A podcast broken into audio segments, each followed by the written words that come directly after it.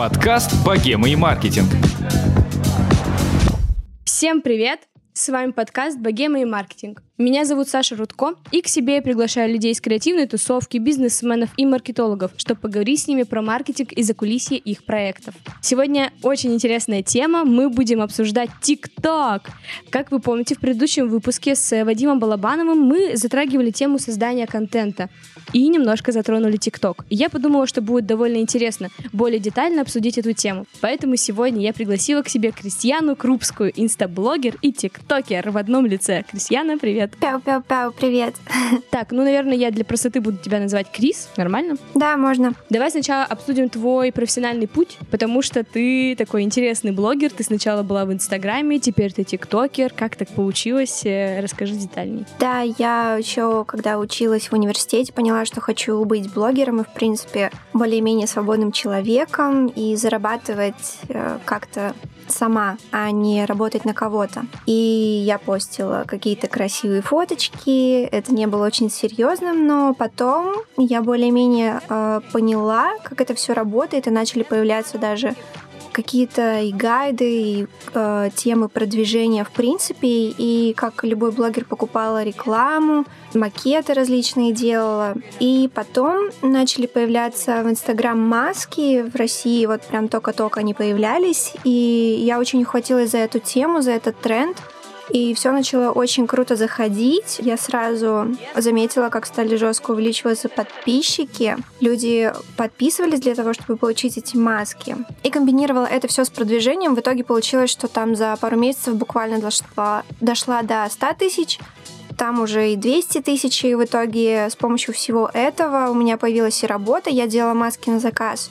И за счет количества подписчиков мне начали приходить настоящие сотрудничества, не бартерные, а настоящие коммерческие. И за счет всего этого мы переехали с моим парнем в Москву и клево живем сейчас. То есть э, с помощью блогерства я э, исполнила свои мечты. И так как маски сейчас уже умерли, а продвигаться можно только в основном хорошо на каких-то очень хайповых диких темах, типа кекса или какой-нибудь дичи, то я ищу различные новые тренды, которые помогут мне приобрести новых подписчиков, так как э, пока что основная работа все равно продолжается в Инстаграм. Угу. Такой тренд сейчас, как ТикТок, это очень крутая вещь. Я просто влилась в нее. И на самом деле я влилась в нее даже немножко от обиды. У меня была ситуация, когда девочка взяла мое видео из Инстаграм, очень сильно скопировала подачу и фишки из него, и в ТикТок она набрала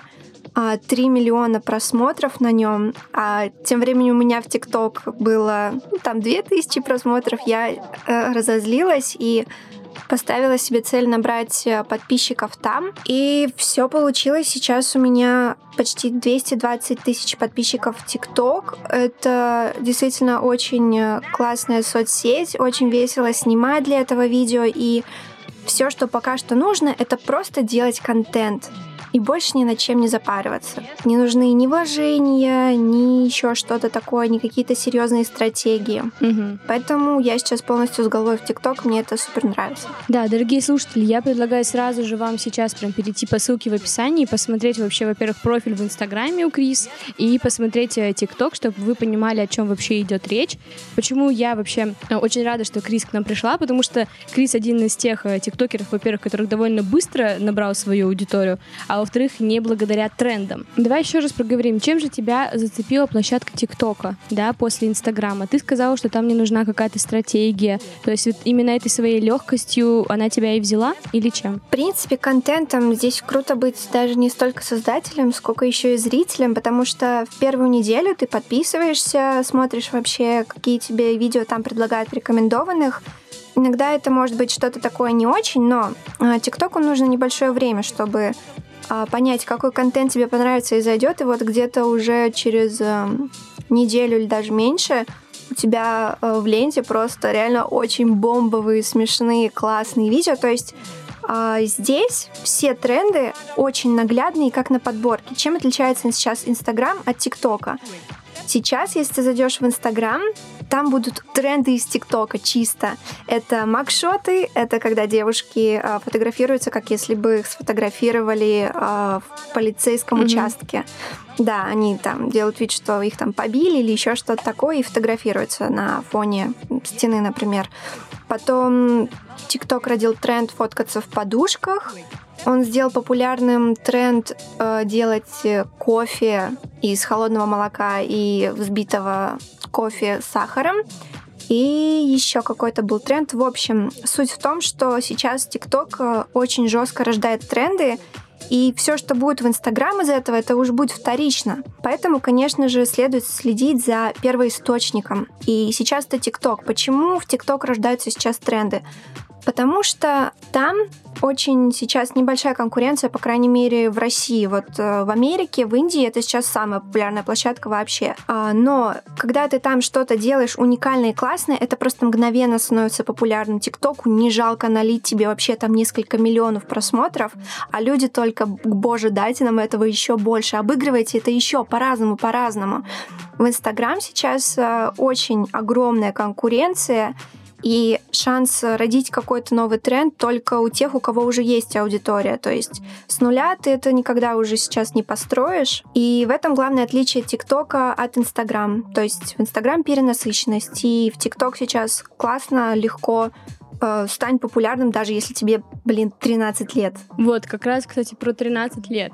Э, давай немного обсудим ядро э, аудитории ТикТока, потому что я так понимаю, что все равно это в основном 16, 17, 15 лет. Или это какие-то уже другие цифры сейчас? Да, сейчас преобладает молодая аудитория, а дальше, конечно, 18-24 и так далее. В принципе, это ситуация, с которой сталкивалась любая соцсеть, так как там сначала были дети, как ВКонтакте, как в Инстаграм, а потом там люди начинали видеть потенциал и приходили и бизнесы, бренды, и блогеры. В общем, это самая обычная история вообще. Но пока, да, пока молодая аудитория, я это вижу. Я это вижу, когда переливаю аудиторию из Инстаграма, ой, из ТикТока в Инстаграм. Я вижу, что это очень эм, молодые девочки, но они просто супер активные, они тобой невероятно интересуются. И знаешь, я очень по-другому посмотрела сейчас на молодую аудиторию. Я задумалась, в принципе, э, для рекламодателей есть такая вещь. У тебя слишком молодая аудитория или еще что-то такое. Такое могут кому-то говорить. Потом я поняла вообще, а кто вообще аудитория у мировых звезд? У Арианы Гранде, у Джастина Бибера. Это же молодежь. И это самая преданная и самая вообще мощная аудитория, самое ядро ее. И аудитория, она в любом случае вырастает, и это понимают даже бренды. И сейчас в ТикТок пришли такие бренды, как Dolce Gabbana и Prada, и они не сотрудничают сейчас с Моникой Белучи, ну, может и да, но даже с ее дочерью, кстати, начали уже сотрудничать, что тоже привлекает более молодую аудиторию. Дольче Габбана взяли и начали сотрудничать с 15-летними тиктокерами американскими, которые сейчас очень популярны там. И как они это объясняют? Они свою аудиторию с молодых лет знакомят с брендом. То есть взращивать любовь к бренду прям вот с самого взросления. И я считаю, это очень крутая стратегия. И они просто берут этих блогеров очень молодых, 15-летних миллионников-тиктокеров и просят их эм, станцевать э, в платьях Дольче Габбана, возят их на Миланскую неделю моды. В общем, там строится сейчас огромная индустрия, и да, за рубежом быстрее понимают, что это огромный потенциал что рано или поздно эта аудитория вырастет. Да, и к этому относятся очень серьезно. Слушай, если зайти на твой профиль в ТикТоке, то ну, я сразу же обращаю внимание на контент, и он у тебя строится вне зависимости от трендов, которые есть в ТикТоке, да, то есть это всякие челленджи, треки, которые все-все-все используют. Это какой-то намеренный шаг или это так получилось? Я не знаю, у меня просто заходят больше видео, которые как-то проявляют мой талант. На самом деле я пришла в ТикТок с немного другой целью. Я пришла раскрыть свою вторую личность. Это раздолбайку с тупым юмором. И я пыталась снимать такие видео, и они мне не зашли. Я бы пробовала загрузить видео, где я, ну, просто нормально крашусь, или э, мы исполняем какие-то идеи на тему фотографии с Сашей, там, чтобы там была обработка, профессиональное фото. И вот это зашло. И я немножко расстроилась. Потому что опять приходится быть адекватным человеком, э, нравится людям за свой профессионализм какой-то с их точки зрения, а хочется быть такой, знаешь, раздолбайкой. Ну, правда, мы попытались снять одно глуповатое видео, как мы делаем, готовим мне во рту кофе. Вот, это такой тоже немножко тренд, но, в общем-то, да, просто у меня заходят видео, которые иллюстрируют какие-то мои профессиональные качества, как человека, который перевоплощается, например, в знаменитости с помощью макияжа, или как фотографа, или как ретушера. Предположим, что я решила стать тиктокером. А, мне нужно в первую очередь создавать какой-то вот как у тебя эксклюзивный контент, или мне нужно попробовать сначала следовать трендам? Я почему немножко обхожу тренды, потому что их нужно очень быстро успеть снять, прям супер быстро.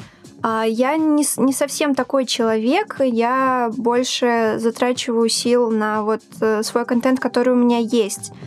Я его привыкла делать э, чуть дольше, чуть собраннее.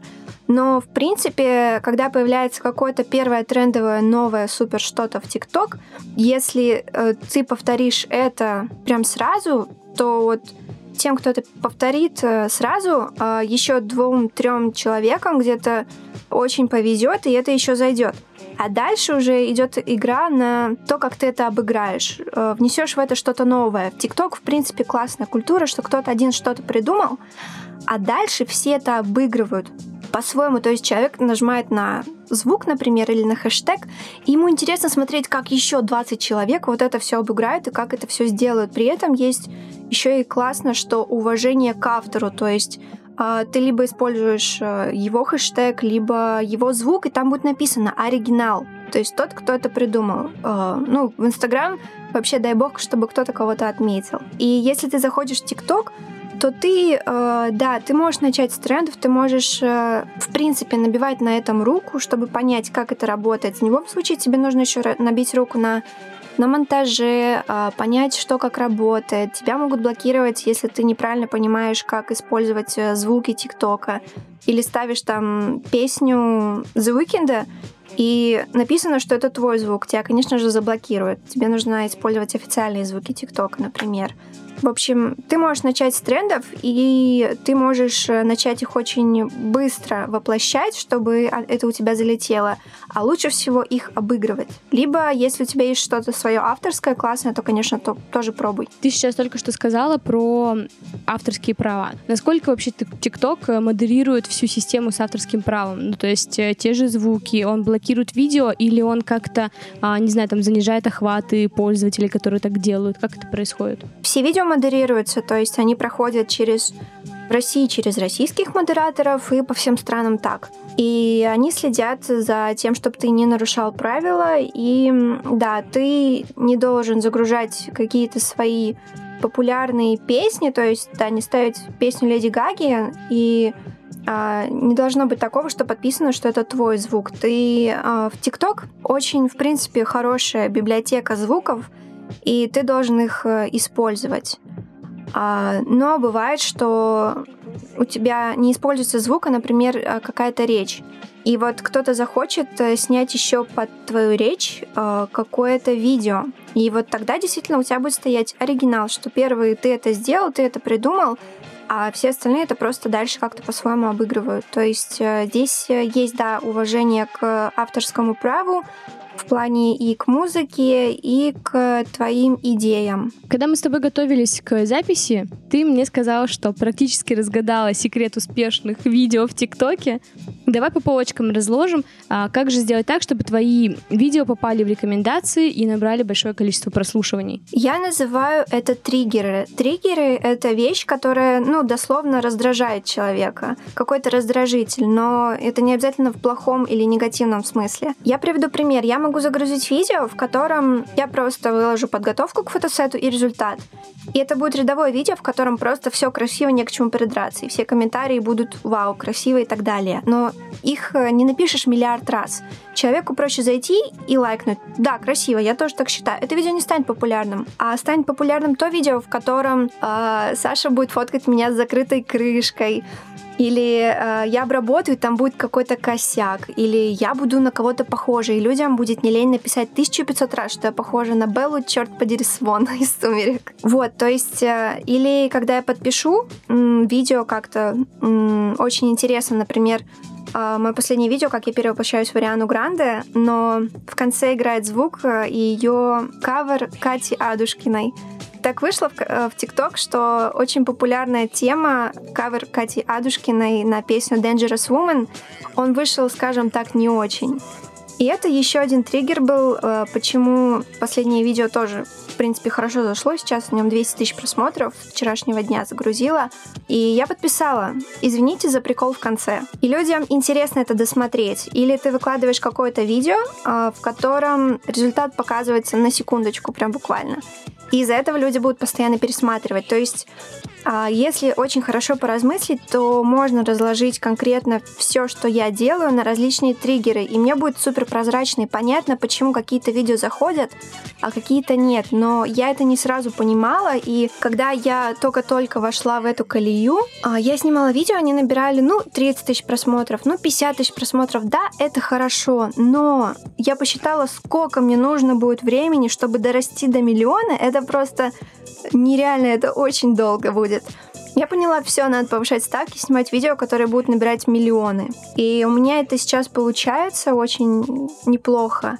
И да, все благодаря тому, что я раскладываю все это на какие-то триггеры. И просто нужно очень хорошо и долго посидеть в ТикТок, чтобы понимать и проанализировать, а почему человек пишет вот этот комментарий, почему он будет пересматривать это видео и так далее. То есть э, действительно есть в этом какая-то логика, а не просто выкладывать на обум и ждать, что ох, надеюсь, наберет 100 тысяч, или, блин, залетела на 2000, ну, попробую еще раз. То есть э, это знание действительно необходимо. Так интересно, ты вначале говорила про то, что вот, не нужна никакая стратегия, ля-ля-ля, но на самом деле даже сейчас э, уже получается так, что у тебя есть определенная стратегия, аналитика, ты анализируешь э, свои видео, предыдущие, и улучшаешь и улучшаешь с каждым разом.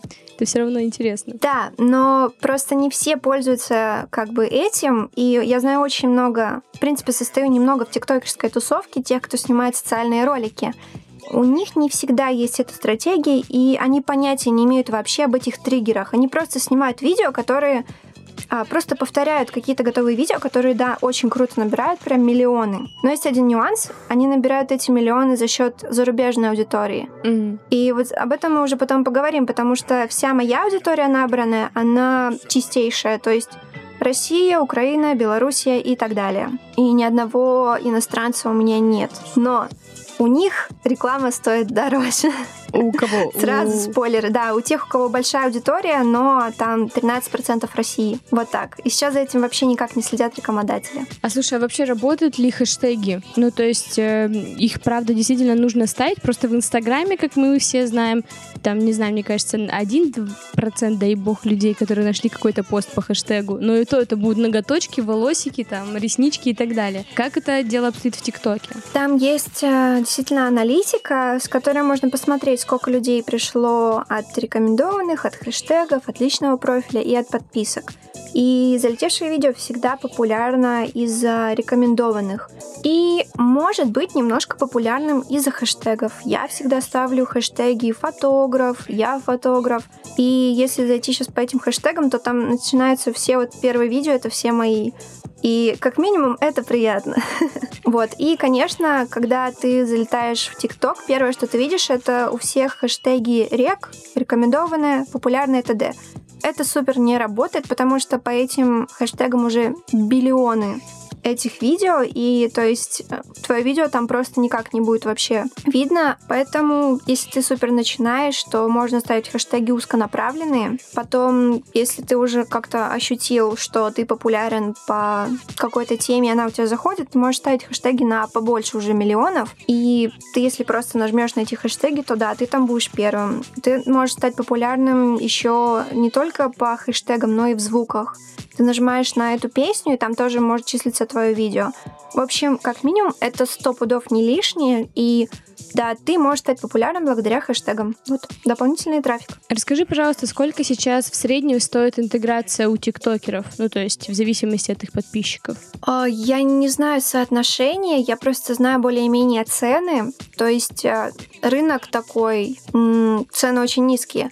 А, у миллионника, ну, такого, знаешь, не какого-то раскрученного еще где-то на других платформах, а вот у тебя есть только ТикТок, а, у тебя есть миллион подписчиков, у тебя стоит э, реклама аудиотрека, например. Это самый популярный вообще вид рекламы сейчас в ТикТок. Приходят лейблы, бренды, даже просто певцы, у которых вот только-только вышел какой-то трек, они тебе просто написывают вот так вот на почту. А сколько стоит интеграция? И у миллионника, например, она может стоить самого обычного 12-15 э, тысяч. То есть э, а, это не супер какие-то большие деньги, когда у тебя миллион подписчиков. В Инстаграме, конечно же, вообще суммы 10-100 раз я не умею считать больше.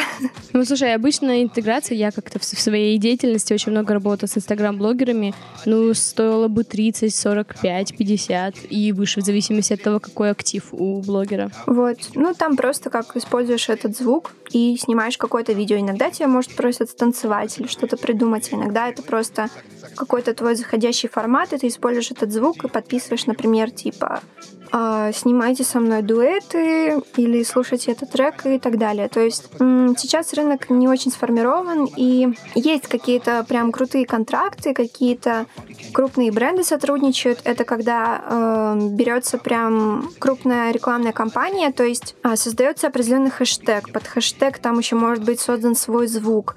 И они берут каких-то тиктокеров и заключают с ними договор. Сами тиктокеры выставляют эти видео, они фигурируют в них, а, танцуют под этот звук, просят, чтобы вы тоже ставили этот хэштег и а, также там танцевали, флексили вместе с Биг, например, там с а, этой бритвой. Вот. То есть э, рекламные кампании выглядят вот так. Мне вот таких компаний никто пока не раскрывал суммы и говорят, ну, как бы по договору я не должен говорить. В общем, как-то так. На какие же показатели обращают внимание рекламодатели, да? То есть в Инстаграме, понятно, ты смотришь на охваты, на просмотры, там, на сохранение постов и так далее. На что же смотреть в ТикТоке? Если мы говорим вот так о каких-то биржах ТикТок, где рекламируют треки, рекламируют других блогеров, то вообще ни на какие. Абсолютно. Никто даже не показывает свою статистику. И пока что рынок в этом не разборчив. А, хотя, мне кажется, даже и когда дело касается каких-то крупных брендов, все равно не все смотрят статистику, а статистика такова, что, опять же, берем блогера-миллионника-социальщика, у которого миллион подписчиков, а у него 13% России, а, и у него вот стоит 15 э, тысяч реклама трека. То есть всего аудитория из России у него где-то 200 тысяч, а не 2 миллиона. Да, 2 миллиона подписчиков. Тем не менее, когда я называю цену, например, за рекламу трека 3-4 тысячи, люди просто уходят. И они не видят ни, ни статистику, ничего, они этого не просят. При том, что получается, что у меня как бы русская аудитория, и вот эти 200 тысяч — это то же самое число, по сути. То есть трек точно так же бы стал популярнее, я называю меньшую цену, получился бы примерно тот же эффект, но люди отказываются. Почему? Потому что они совершенно неразборчивы. Они видят только число подписчиков и все. Причем подписчики, они же тоже и накрутиться могут и так далее, конечно. Вот, ну, ТикТоки подписчиков не крутят, потому что если ты их крутишь, тебе просто ТикТок говорит покедово охваты, показы, просмотры, ты нам не нравишься, в этом нет смысла, в общем. Давай все равно тогда как-то так обозначим. Вот ты бы, если будь рекламодателем, на какие бы ты смотрела э, показатели? Почему вообще такой вопрос возникает? Я недавно со своей знакомой обсуждала ТикТок, э, и то, как туда интегрироваться, каким брендом туда нужно интегрироваться.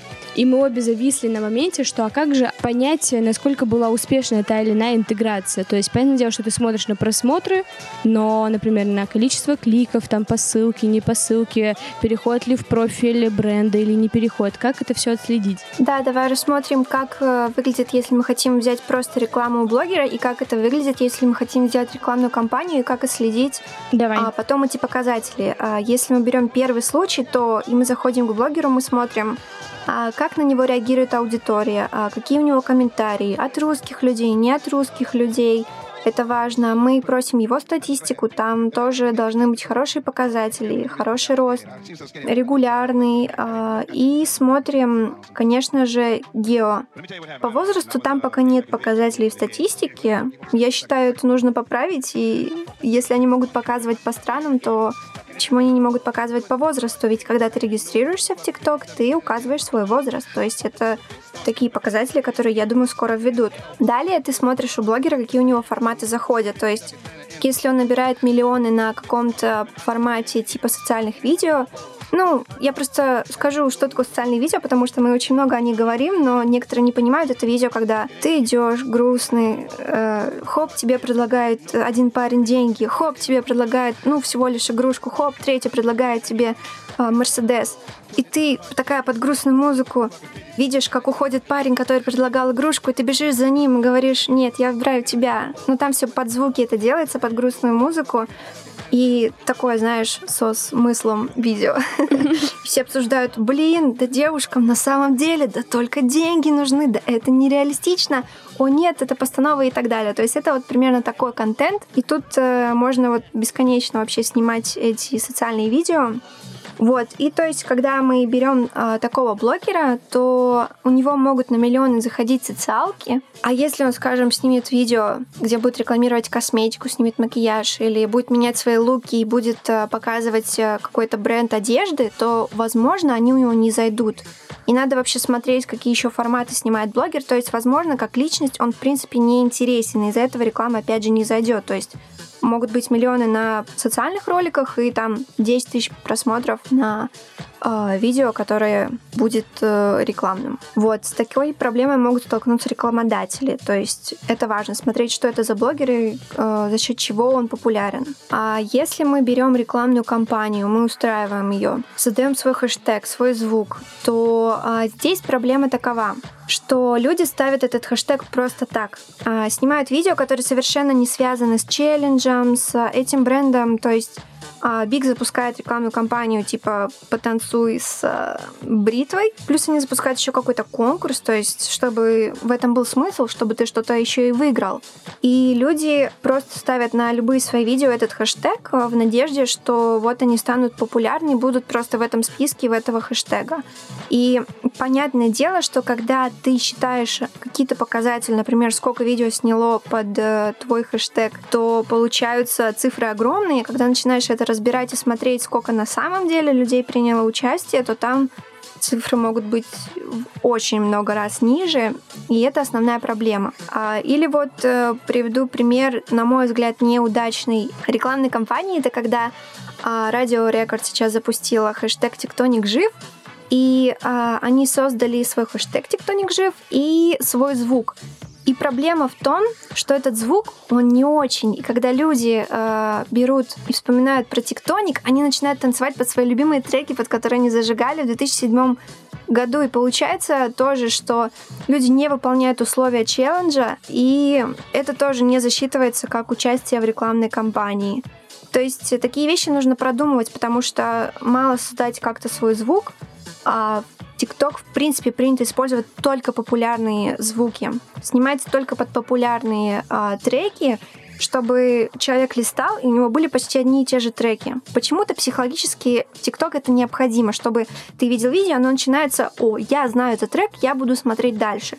Если ты используешь какую-то прям супер ноунеймовую песню, она даже реально может стать непопулярным, это видео. Вот, так что очень э, могут быть большие проблемы с отслеживанием реальных цифр, и здесь нужно подходить прям с реальным креативом и создавать что-то качественное, как, например, создавать какие-то звуки, например, тоже свои. Собственные. Я когда осенью э, разбирала ТикТок, мне очень понравилась рекламная кампания Фанты, когда они запускали черную Фанту. И мне показалось угу, довольно... какая-то. Мне показалось очень интересно, что они придумали маску, которая, в принципе, такая довольно интересная, ее хочется а, попробовать. да, они придумали, по-моему, свой эффект. Это да, прикольно очень. То есть э, у них и челлендж был запущен, и маска была сделана, и все очень красиво. Я подумала, блин, вот э, прям очень хорошая рекламная кампания у них получилась. Да, давай возьмем это за пример, потому что когда ты создаешь свой эффект, тебе просто интересно, блин, нажать и просто попробовать. И все, это уже взаимодействие, это уже э, интеграция, и несложно снять видео под какой-то уже готовый эффект. Я думаю, это прикольно. Расскажу тебе про свой небольшой кейс из моего опыта. Я предыдущим летом занималась продвижением фестиваля в Санкт-Петербурге, и один из артистов был Марку, э, да, у кого как раз таки довольно молодая аудитория, и мы уже испробовали довольно много инструментов, э, и у нас был довольно хороший такой KPI, мы хотели его 100% побить, вот, и в результате мы такие, ну все, надо идти в ТикТок. Но это произошло очень быстро, конечно же, мы не связались с самим ТикТоком, как и все делают нормальные бренды, вот. А, мы решили сломать систему и сами что-то потом найти блогеров, купить, придумать хэштег, а, создать самим профиль фестиваля. Конечно же, у нас не получилось прям какого-то огромного крутого кейса из этого. Так как фестиваль проходил в Санкт-Петербурге только, имеет ли смысл, да, так грубо говоря, территориально локальным брендом а, вот так интегрироваться в ТикТок? Просто саморучно, как-то самим, без официального сотрудничества с ТикТоком? Или вообще им лучше туда не соваться? Как это лучше сделать? А, ну, во-первых, именно почему все узнают о каких-то прям интеграциях таких, это главная страница, и там эти популярные хэштеги.